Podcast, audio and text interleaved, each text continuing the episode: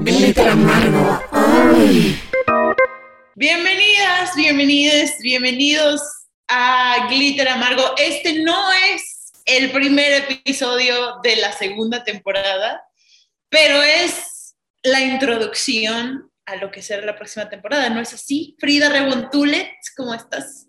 Hola, Lenca Feral, ¿cómo estás? Estoy emocionadísima, te veo muy feliz. Espero que en este tiempito que nos dimos, pues bueno, haya servido para arreglar todo lo que tenemos que arreglar, porque también nos cayó, pues un poquito ya, más o menos, la reapertura, ¿no? De ciertas actividades y entonces ello nos permitió poder retomar cositas que estaban ahí pendientes, poder gestionar otras. También el trabajo se vino más intenso, ¿no? Entonces, de una u otra forma, aquí estamos, Alenka.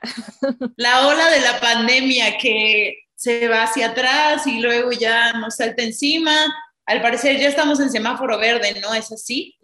Sí, pero pues a ver, a ver qué pasa. Hay teorías ahí de que es una cuestión nada más temporal. Dicen que es así como cuestión del buen fin, nosotros no sabemos, pero, pues sí, Fri, como tú dices, estamos muy emocionadas, nos dimos nuestro tiempo para tratar de, pues, retomar la vida. Ahora sí ya las cosas empiezan a fluir más, cabrón. Eh, vemos que hay movimiento por ahí en redes, nos encanta saber que andan por ahí y que están escuchando los programas y que están escuchando los episodios. ¿Cuántos eran, Bria? En total, ¿eran 48 o 49? 49. Ahí está, 49 episodios y esta segunda temporada, bueno, este, este pre-episodio, esta introducción a la temporada le quisimos poner las más resucitadas, porque somos, somos las más resucitadas este 3 de noviembre. A nosotras que nos encanta la más draga, habrá quienes entiendan la, la referencia, ¿no es así, Free? Sí, así es, las más resucitadas es el reto de esta temporada 2 para Glitter Amargo, en el cual pues estamos aquí nuevamente de regreso y con varios temas que seguramente les gustarán. Tenemos algunas entrevistas, ese es también el, objetivo, ¿no? Tener más invitadas, más invitades. También mucho arte, mucho homenaje a estas mujeres que, que hicieron historia de una forma un tanto velada y que ahora las estamos redescubriendo, revalorando. Y también, pues, mujeres actuales, Salenka. Sí, e, eso justo que dices es muy importante, Free. La cuestión de que tenemos a muchas invitadas para que nos hablen especialistas de sus temas, pero, pero, pero, contémosles un poquito de lo que va a venir en, la, en la, temporada, que son un poco de algunos de los temas. Además de que, bueno, empezamos con, con uno que va a ser importante para este nuevo ciclo que viene, que es aquello que algunos, algunos llaman nueva normalidad. No estamos todavía muy seguros qué significa eso, pero nueva normalidad, ¿cierto? Sí es. Y justamente nos pega ahora en esta cuestión que tú mencionas, ¿no? Estos semáforos verdes que si no son electorales, son para las compras de cierre de año. vamos viendo, ¿no? Vemos que, cómo se mueve eso. Ustedes no dejen de cuidarse con las medidas que les sean posibles, pero también ir poco a poco retomando estas actividades y tendremos también entrevista, una entrevista que fue muy particular, muy cariñosa, muy amorosa en torno al tema de los libros, las libreras, mujeres que han dedicado su vida a la investigación, preservación, curaduría, difusión y venta de este objeto que es el libro, el objeto de nuestro deseo. Ah, eso me pareció muy hermoso, Frida, porque yo ni siquiera sabía lo que era una librera o un librero, entonces ya, gracias a ti, una vez más aprendiendo cosas nuevas, esto está muy maravilloso. También tenemos a dos mujeres pintoras, Toyen y Miriam Khan, súper interesantes, si no las conocen, eh, ese episodio está bastante bello. Y que yo conocí a ellas por ti, entonces aquí siempre estamos aprendiendo, Linka una de otra.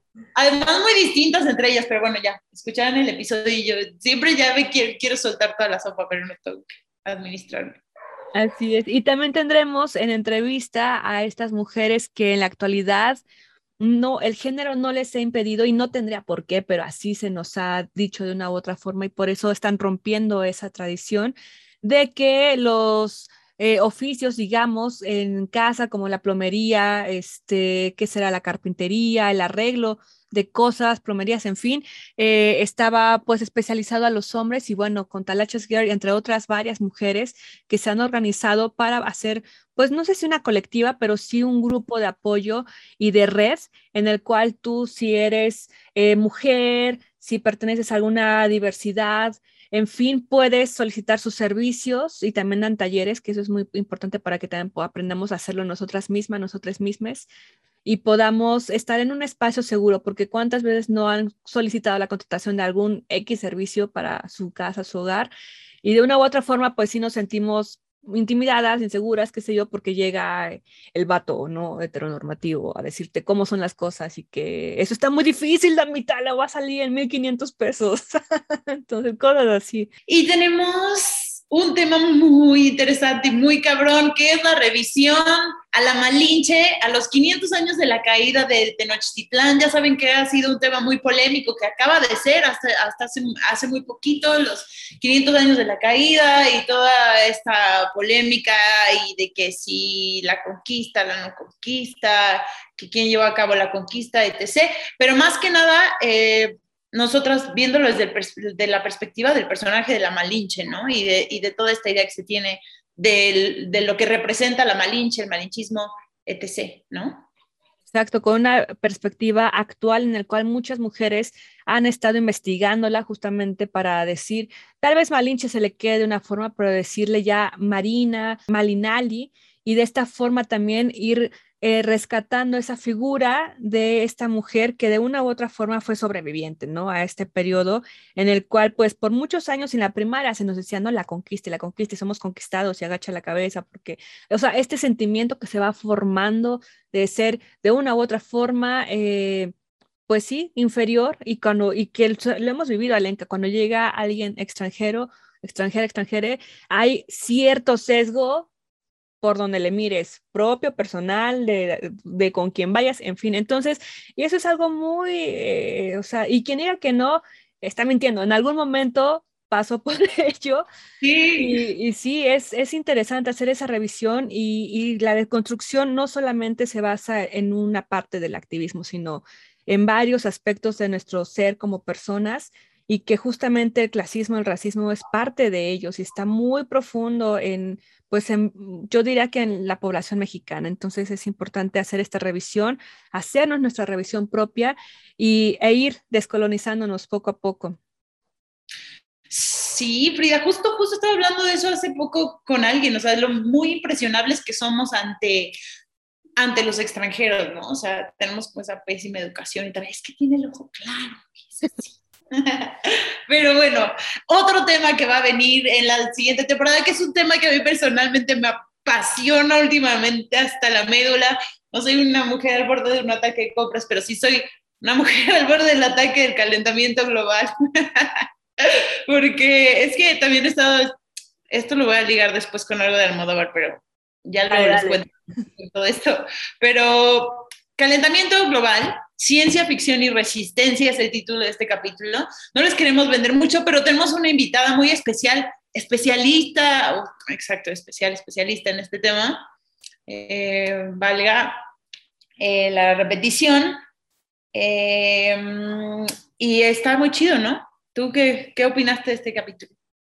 Ella es una activista que estudió de una u otra forma el camino de la arquitectura y al ver el impacto de la arquitectura, del diseño arquitectónico, del impacto ambiental al momento de levantar una edificación, eh, a ella le generó este impacto de a ver qué estamos haciendo, desde dónde se está planteando el diseño, cómo se está generando, qué está impactando, qué está ofreciendo, qué soluciones se pueden dar con ello. Y de ahí saltó al activismo para dedicarse de, o sea, de derecho, eh, de entrada y muy derecha a los derechos humanos, a los derechos ambientales, en fin, una activista que a la fecha sigue en pie, feminista, ecologista, eh, y de una u otra forma su voz es importante para las nuevas generaciones también que están viendo este camino de sin retorno, ¿no? Del calentamiento global.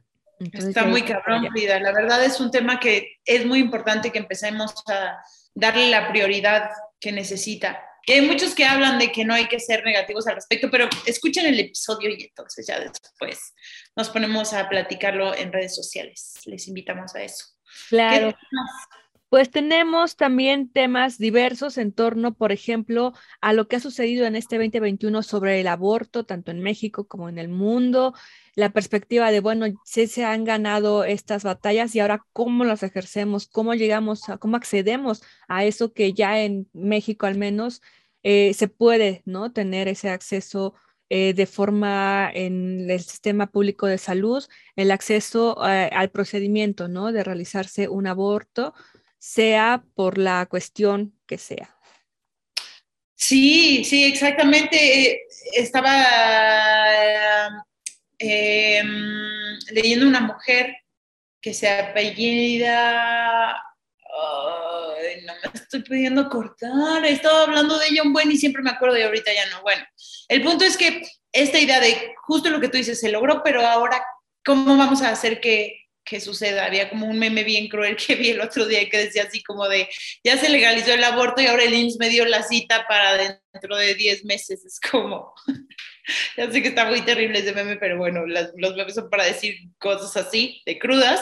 Pero también hay otra cuestión del aborto que también vamos a abordar en este capítulo, que es el otro lado del aborto que no se discute tanto dentro del feminismo, o sea, que no ha tenido esa importancia de las mujeres que han tenido abortos y toda la cuestión eh, psicológica que implica tener un aborto, tanto un aborto espontáneo como como cuando vas a realizarte un aborto, ¿no? Ese, ese otro lado de todo ese proceso psicológico y es muy necesario darle una revisión a, a, ese proceso de las mujeres que lo han vivido y que no es cualquier cosa y que es algo que tenemos que empezar a, a poder hablar mejor para poder sanar. Claro, que de una u otra forma cada quien tiene su proceso y las personas gestantes de una eh, también van a tener su proceso de forma, eh, digo, si hablábamos de una escala, por ejemplo, pues muy personal, ¿no? Algunas personas dirán, bueno, a mí no me afectó como a otras personas, pero sin embargo, cualquier cuestión que tenga que ver con nuestro cuerpo, con nuestro ser en esta tierra, de una u otra forma queda afectado, ¿no? Al momento de tener alguna intervención pues mayor. Entonces es importante también hablar de este otro lado, ¿no? Eh, para poder entenderlo, para poder acercarnos a este tema. Sé libre siempre en estos espacios al, que, al momento de escuchar el programa, este, como si estuviéramos platicando, ¿no? Si tienen alguna cuestión, pregunta, duda, cuestionamiento hacia nosotros, en fin, nos pueden hacer llegar también a través de las redes sociodigitales, es arroba eh, glitter amargo, y eso es en Instagram, en Facebook también glitter amargo, y en general nos pueden encontrar a ti, Alenka y a mí, eh, ahí también en Glitter Amargo, Alenka Feral y Frida Rebontulet,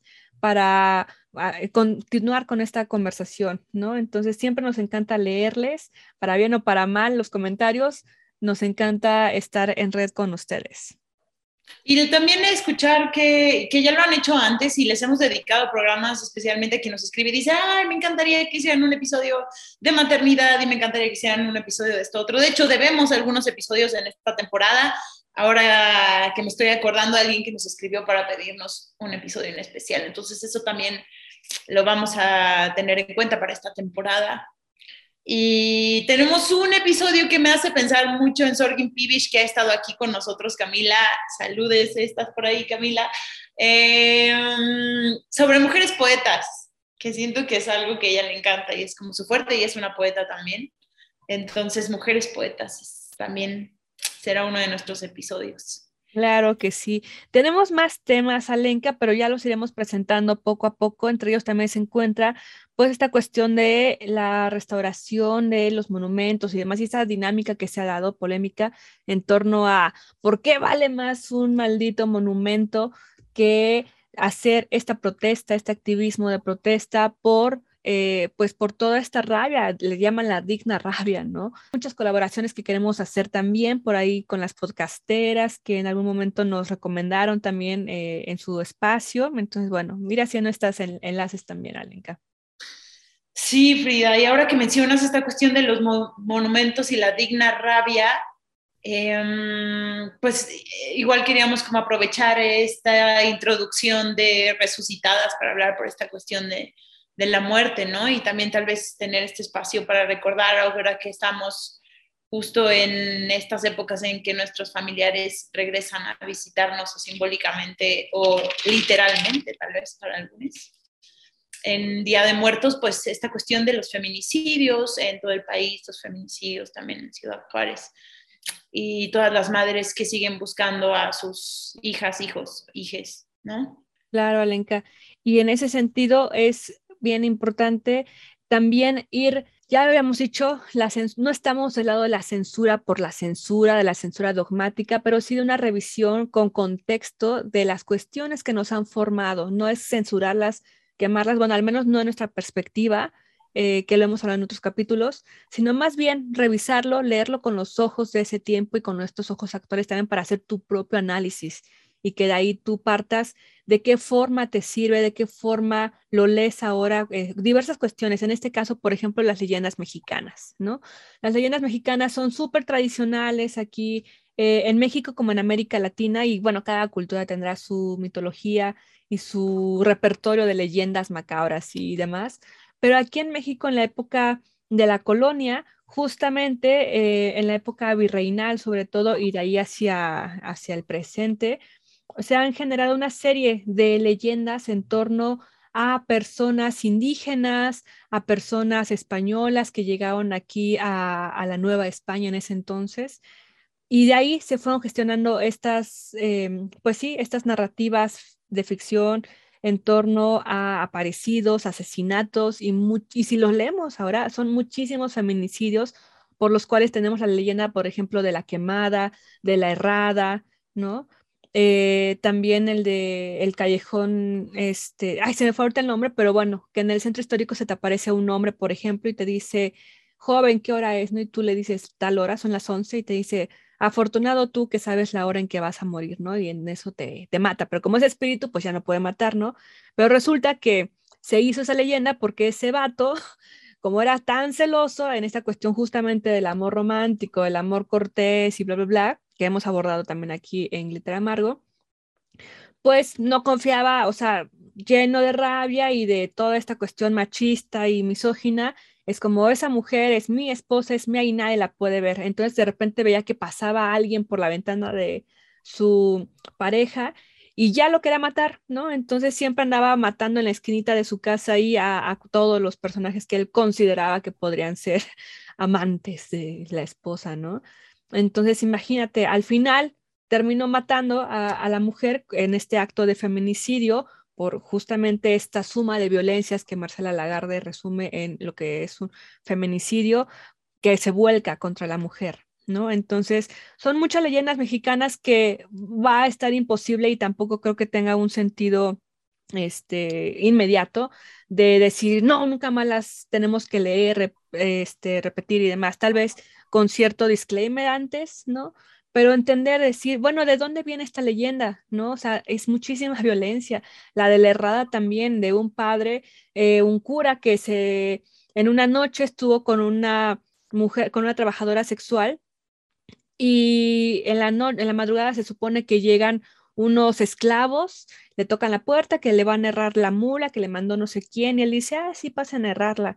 Y cuando despiertan, ven el cuerpo de la mujer con la que estuvo en la noche anterior, con estas herraduras en las manos y en los pies, ¿no? Entonces, bueno, esa es otra leyenda de susto y demás aquí en México, pero que nos deja ver, ¿no? Igual, el feminicidio, la tortura de, de una mujer. Entonces, bueno, ahí dejamos esa tarea también de hacer una revisión a los cuentos, leyendas que de una u otra forma nos han formado como mexicanas, como mexicanos, como mexicanes, y decir, bueno, ahora desde dónde las leo, desde dónde me emociona conocer leyendas mexicanas.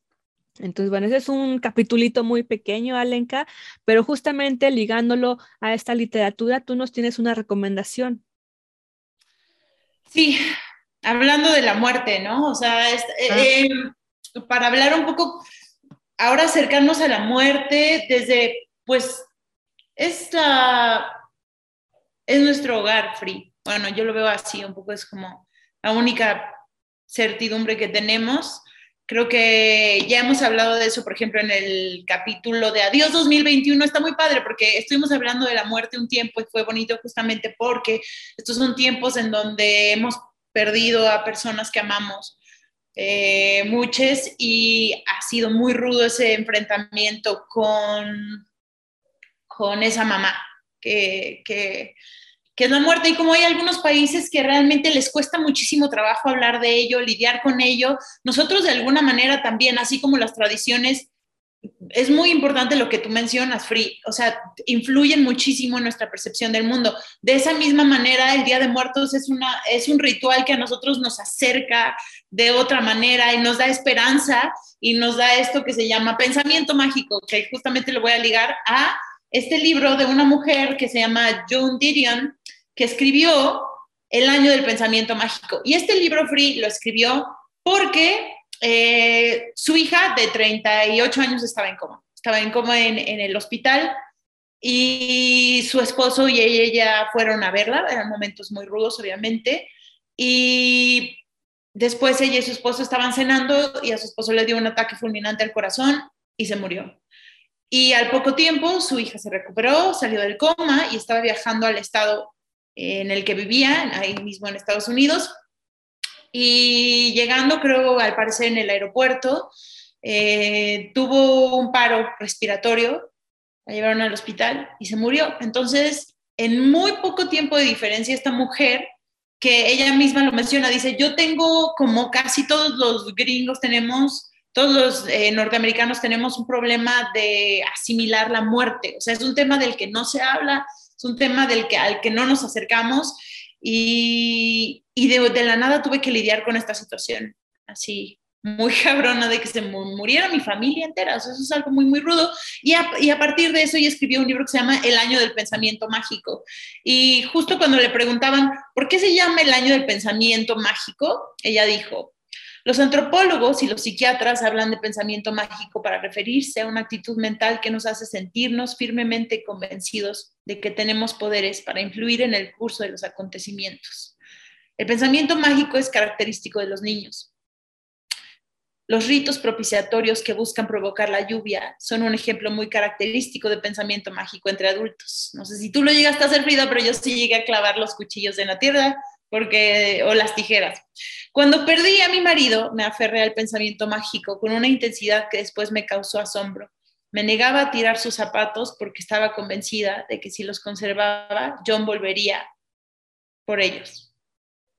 Entonces, no sé, eh, les recomendamos ese libro si andan interesados en el tema de la muerte, pero también esto que menciona es tal cual lo que a nosotros nos sucede cuando ponemos nuestro altar es como decir, no es un fin total, ¿no? ¿sabes? No es como que no estás aquí completamente, una parte de, ti siempre va a volver y estar aquí con, con nosotros, ¿no, Free? Encontré este mm, texto de José Eric Mendoza Julián, Luján, disculpen, que se llama Que viva el Día de Muertos, rituales que hay que vivir en torno a la muerte. Y él justamente menciona que se dice, o sea, de forma externa a México se dice que los mexicanos no le tienen miedo a la muerte. Y él dice todo lo contrario, o sea, somos humanes y por ello, o sea, a quién no le da de una forma, pues, enfrentarte a la muerte. Digo, cuando te toca, pues ya ni, ni, ni puedes tenerle miedo, ¿no?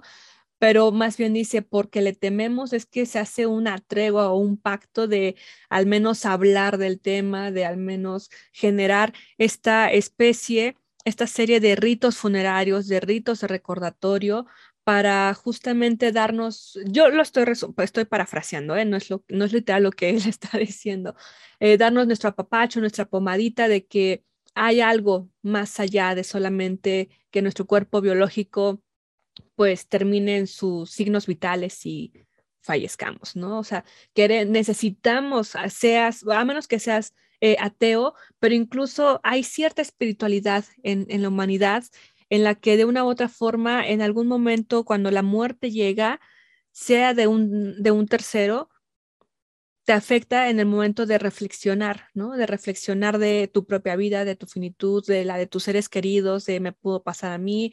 También te genera una especie de decir, bueno, de revalorar, de concientizar, hacer un, digamos, un inventario de cómo fue tu relación con esa persona que falleció. Incluso, o sea, por eso pega tanto, ¿no? el fallecimiento de, digo, tanto de gente muy querida y cercana, como de personas eh, famosas que no conocemos en nuestra vida, ni nos conocieron, pero de una u otra forma estuvieron ahí porque formaron parte de nuestra educación sentimental, ¿no? Por ejemplo, de la música que escuchabas y de repente falleció y dices, no manches, o sea, yo crecí con esa música, fue parte, fue la banda sonora de muchos momentos y ahora ya no está, ¿no? Y es más joven que yo, o qué sé yo, te da una serie de, situaciones que te hacen pensar tu muerte y, y, y, entonces como esta frase de memento mori, ¿no? Recuerda que morirás y darte como un jalón, un arrastre ahí para emocional y decirte, estás vivo, entonces sigue adelante, ¿no? Nada está terminado. Y en ese aspecto, pues bueno, eh, en México y en América Latina sí nos pintamos solos para generar esa especie de rituales, de ritos en torno a recordar a nuestros seres queridos, a nuestros seres eh, finados que se suman a este, pues a esta herencia, ¿no? Y a nuestros ancestros que nos, que, que por ellos, por ellas, por ellas estamos ahora aquí eh, viviendo este nuevo siglo, Alenca. Y por ejemplo, aquí para cerrar la idea, él menciona esta cuestión de los ritos funerarios y dice, se llevan a cabo por la pérdida del individuo que compartía la red de experiencias con el resto de los sujetos. Se realizan a partir de su muerte hasta el momento de llevarlo al lugar destinado para su cuerpo, o sea, al cadáver. Y en este tiempo varía entre las diferentes culturas y sociedades, creencias o creencias religiosas, pero se comprende esta dimensión de espacio temporal que de una u otra forma te da ese, digamos, ese ambiente, ese sentido de símbolos en torno a esta pérdida. Entonces, por eso muchas personas, por ejemplo, le rehuyen, ¿no? A ir a un funeral, porque de una u otra forma es enfrentarte con esa cuestión, enfrentarte a un dolor, enfrentarte a un ambiente que sabes que te va a afectar y que muchas veces prefieres no, no, no hacerlo, ¿no? O hacerlo a tu modo. Eh, y bueno, y de ahí ya también, ¿no? Si te despides del cuerpo presente, ¿no? O si mejor lo haces en distancia, muchas cuestiones. Y, y bueno, justamente al terminar esa etapa del rito funerario se entra en la etapa del rito de recordatorio, donde son aquellos que permiten la trascendencia y convivencia del difunto con los vivos. Comprende el tiempo y el espacio destinados al luto y las conmemoraciones en las que se inmiscuya al difunto. El objetivo es recordar a los que ya se fueron y al mismo tiempo ayuda a solventar la necesidad de trascendencia del que está vivo. En este tipo de rituales entran los aniversarios de muerte, los hace muerto, fieles difuntos, etc. Y bueno, aquí menciona que también en, en la época prehispánica, donde nosotros habitamos, pero también en mucha América Latina, tenían sus fechas donde se hacía esta, eh, esta, digamos, memoria a sus difuntos, pero también mucho relacionado con la época de la, con cuestiones de agrícolas, de la cosecha lenca, que viene justamente con este periodo de la tierra en que ahorita, justamente otoño, está, está muriendo. La naturaleza empieza a morir eh, más las cuestiones que son anuales, ¿no? Si son perennes, pues bueno, se, se duermen, ¿no? Como los osos invernan unos meses para agarrar energía, para agarrar fuerza y en primavera surgir nuevamente, ¿no? Entonces, justamente estos rituales que hacían en estas fechas, tanto el 1 como el 2, em, eh, se mencionan estas dos fechas, pues eran justamente para mm, hacerle esta memoria a los difuntos y también estas, estos rituales de, de, cosecha de la naturaleza. Ya con los españoles es que se metió lo del calendario de todos los santos y estas cuestiones ya más cristianas, católicas, y por ejemplo, en Europa de forma pagana, y bueno, ahora con los huicanos que ya están en todo el mundo también, pues bueno, esta cuestión del Samhain, que es la festividad que se celebra principalmente por las culturas celtas, pero te digo, actualmente quien quiera creer en él, pues lo puede festejar. Y también justamente se realiza entre el 31 de octubre y el 1 de noviembre. Entonces, hay muchísimos rituales en torno al mundo que, que te digo, nos unen de forma como humanes eh, en esta época muy particular que siempre es, ¿no? El otoño, el invierno, son meses que de una u otra forma nos representan una cuestión siniestra, ¿no? Que es siniestro, algo conocido, pero que te saca de onda un poco, ¿no? Entonces, obviamente todos estamos de una u otra forma familiarizados con la muerte, de las cosas, de la naturaleza, de lo que nos rodea, de la vida en sí, pero tampoco es que por ello ya las aceptemos como, como ay, la marucha, ¿no? Este, ya no va a estar de venta en el Oxxo. Eh, o sea, no. ¿La marucha ya no va a estar de venta en el Oxxo? ¿Es en serio? Sí, ya se retiró. no. ya no la, eh, porque sí, la, eh, ¿cómo se fue? Porque causa la muerte, Frida. Ah, justamente, sí. ¿Sí? Pues sí, en el, ¿cómo se llama esto del poder contra el consumidor? No, Profeco. eh, ya ves que está en una campaña del reetiquetado y demás cuestiones, pues bueno, ya por fin pudieron lograr que, o sea, comprobar y demás, decir que la maruchan es una cochinada, que por más rica que nos guste y demás, es una cochinada y que venderla, pues es casi vendernos ahí un paquetito de muerte, ¿no? Entonces, al menos ya va, sí, va, bueno, en teoría va a dejar de su venta en México. Entonces, bueno, en redes se hizo todo el meme y el duelo a la maruchan, en fin. Entonces, haciendo esta, esta símil, pues no es lo mismo, ¿no? La muerte de algo, de, de algo, pues tan superfluo como un objeto que de una u otra forma representa un duelo, ¿no? A, a, la vida, a la vida que está en personas que amamos, en nosotros mismos, en nosotros mismas, en fin. Eh, también el duelo, por ejemplo, de los animales de compañía, ¿no? Que muchas veces eh, y por muchos años también se ha dejado, se ha menospreciado como, ay, pues, ¿qué, no? Falleció tu perrito y, y pues ya, ¿no? Vente a trabajar, qué sé yo, no se le da esa importancia. Entonces, bueno, creemos y que...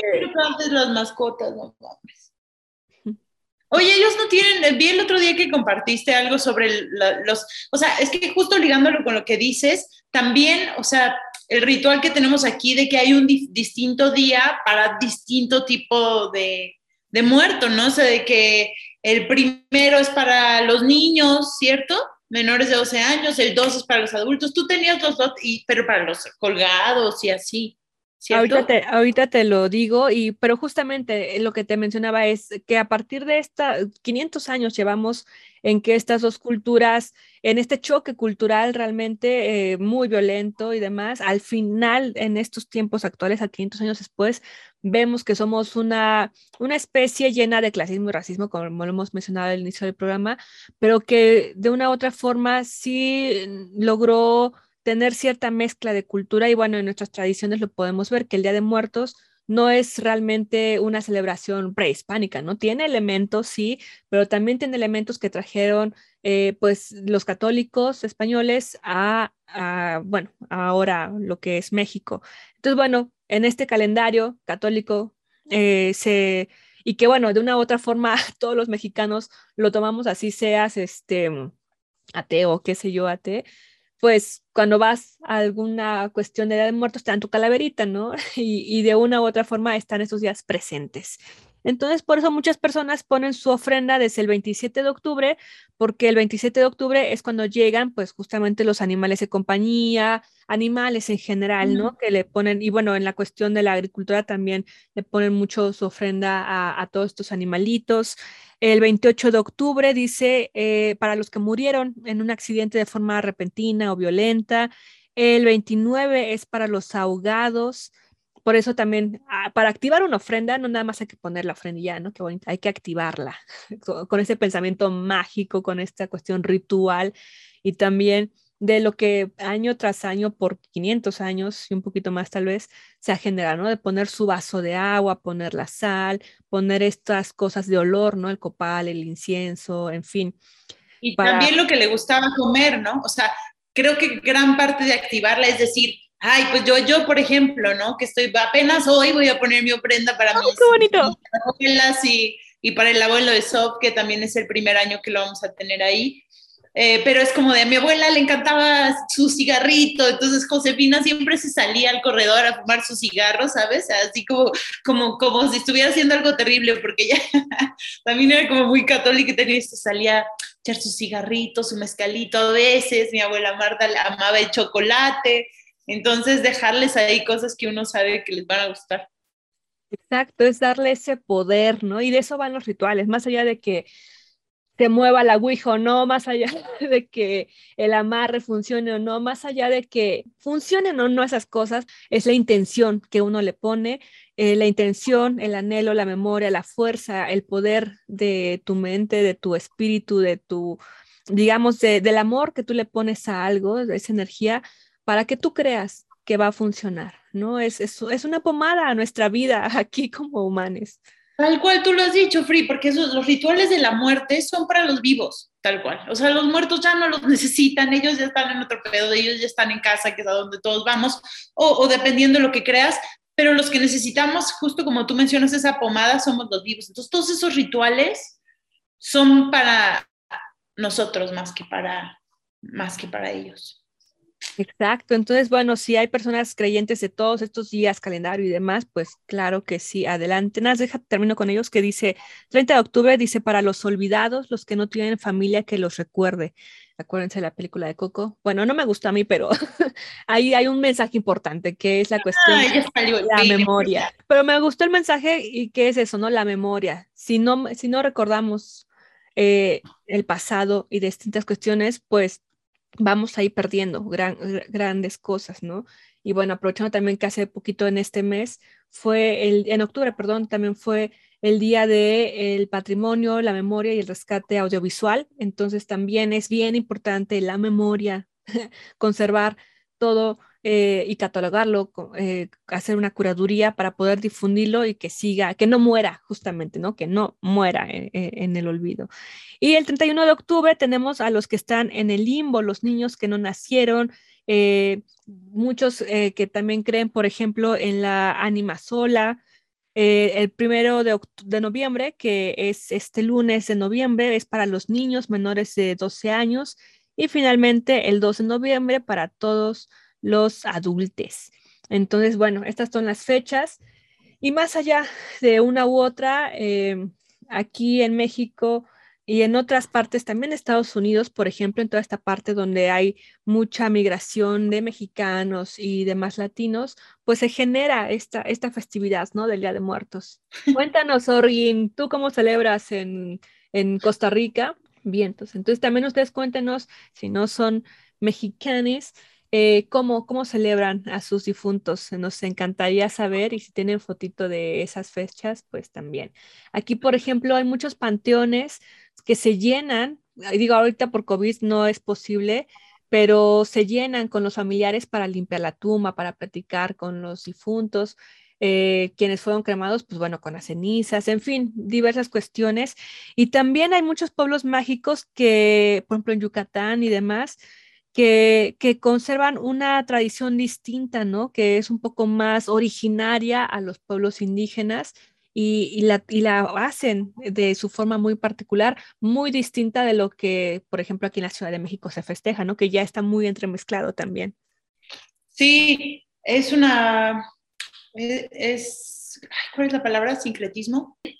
Eh, ¿Te parece, Free? Si para ir cerrando nos vamos a los poemas, no sé si tú quieres empezar con el de Silvia Plath, que yo, bueno, Silvia Plath es una poeta muy importante que lidió con la depresión, eh, es, es, estadounidense ella, lidió con la depresión toda su vida, al final terminó suicidándose, pero dejó muchos poemas importantes y también dejó un libro que, ¿cómo se llama? The Bell Jar es una de las obras más importantes de Silvia Plath. La sangre de Medusa.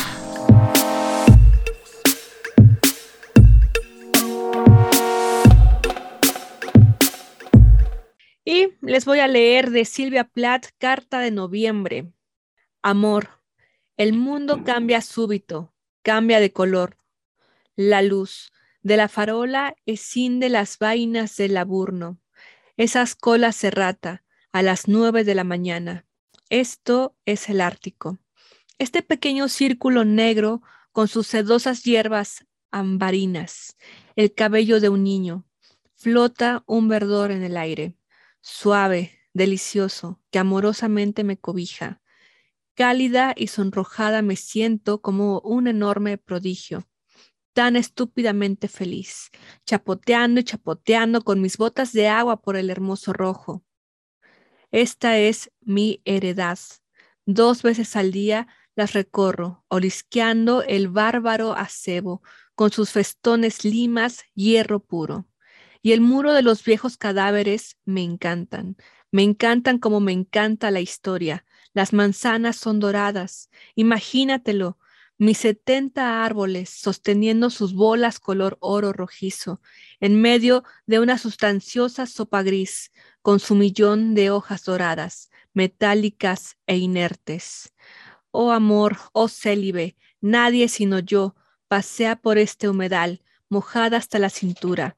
Los irreemplazables, oros sangran y medran, bocas de las termópilas. Y ahí terminó, Alinka. Ya lo había dicho en un episodio antes, yo sé que es una chingona y demás, a mí me cuesta entender un poquito, se me hace muy cabrona, pero es complicada para mí de entender.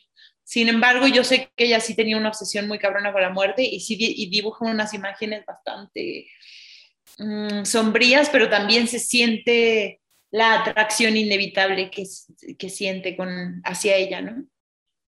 Claro, y que Digo, nos choca Freud, pero de alguna forma el psicoanálisis también dio esta vertiente de la atención, ¿no? Y que ahora lo podemos ver de una forma más lógica, pero bueno, quienes lo impulsaron fueron ellos, los psicoanalistas, de la, esta pulsión de vida y muerte, eros y tanatos. Entonces siempre se están luchando estas fuerzas y también hay muchas personas que tienden un poquito más hacia esta vertiente de, del, del eros y hay personas quienes su pulsión va un poco más hacia el del tánatos, hacia el de la muerte.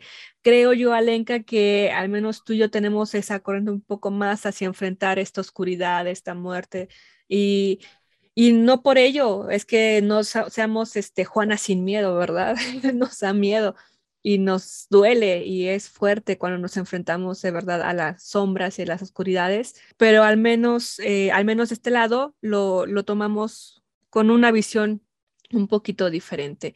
En cambio, cuando hay algo que es mucha vida y mucho eros, ahí tal vez nos cuesta un poquito más entender eso, pero hay personas que, sin embargo, son más ese camino. Entonces, bueno, también, como dicen esa frase, ¿no? De el mundo se divide en dos clases de personas.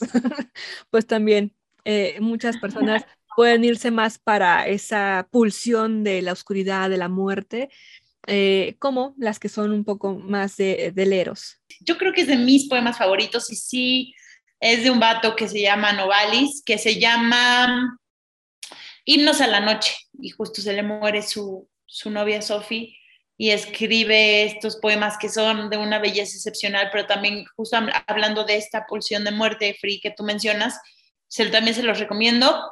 Pero, Free, ahora que dijiste Eros y Tánatos, es muy bonito porque lo puedo ligar con este poema para que vayamos cerrando el episodio, que es ese otro lado de la...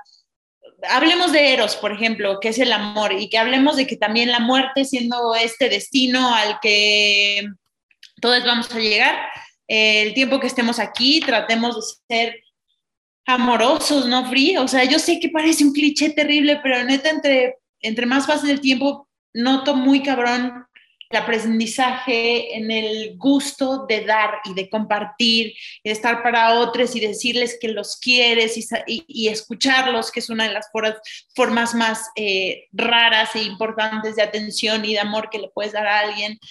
Entonces, el amor, Frida, ¿tú qué opinas? Sin duda, Alenka, sin duda, porque Sí, eh, todos tenemos nuestra etapa Grinch y lo tenemos ahí muchas veces metido con nosotras. Pero vi un TikTok que dije, ay, lo tenemos que postear en Glitter Amargo, al ratito lo subimos, porque es un niño que llega a pedir su calaverita y sale el, adulto filósofo, pon tú, y le saca un choro de él, consumirme la tostada y la, la, y tú, niño que caíste, y el niño le contesta como de, y tú que estás bien frustrado también, y entonces echan ahí un tirito en el cual es, disfruta la vida, o sea, la vida es tan corta para, digo, muchos pueden vivir muchos años, pero nos referimos a corta de que pasa un accidente, tú no lo sabes, pasa algo, una situación que hace que mañana ya no estés aquí, ya no esté yo aquí, ya no estemos. Entonces, digo, desde una cuestión de la naturaleza como de una cuestión, eh, un accidente como tal, en fin, muchas cuestiones que, bueno, no estamos pensando en ello, pero si no hacemos lo que queremos ahorita, tal vez mañana no se pueda. Entonces, olvídense del prejuicio, olvídense del qué dirán, acéptense también de una u otra forma trabajando en lo que ustedes desearían para ustedes mismos y, hagamos esa tarea, Lenca, ¿no? De estar disfrutando porque pensar como a los 15 años tal vez es muy maravilloso, pero también es muy cruel es muy cruel porque nos estamos, porque el mundo nos preocupa de cómo nos definen, cómo, qué piensan de nosotros. Entonces eso nos lleva a una serie de complejos que incluso a tus 30, 40 y demás son, son fuertes, ¿no? Y de una u otra forma te van formando. Entonces disfruten, sí, disfruten y disfrutemos eh, la forma en que somos, siempre y cuando no sobrepongan los derechos humanos a alguien más. Este, disfrutemos, disfrutemos nuestra vida, nuestra existencia y lo que queremos mejorar, Alenka. Sí, Frida, me encanta lo que dices y es por eso que te voy a leer este poema de Blanca Varela, que ya saben, soy muy, muy fan. Tengo que sacar mi lucecita porque aquí donde yo estoy ya, estoy en la oscuridad total. Dice, se llama, el amor es como la música. El amor es como la música. Me devuelve con las manos vacías, con el tiempo que se enciende de golpe fuera del paraíso. Conozco una isla, mis recuerdos y una música futura, la promesa. Y voy hacia la muerte que no existe, que se llama horizonte en mi pecho, siempre la eternidad a destiempo. Me encanta esa frase, siempre la eternidad a destiempo. ¡Pum! Entonces sí, no sabemos. Y, disfruten a las personas que aman, díganles que las aman. Y nosotros, nosotras estamos ya free, despedirnos porque estamos haciendo lo que nos pasa siempre, pero sí, y les invitamos a que las invitamos, los invitamos a que nos escuchen. Ya empieza la segunda temporada la próxima semana, ¿no es así, Frida? Así es, Alenka. Les estaremos definiendo todos los detalles en nuestras redes próximamente. De momento, quédense con este pre-arranque, este, esta intro a la segunda temporada.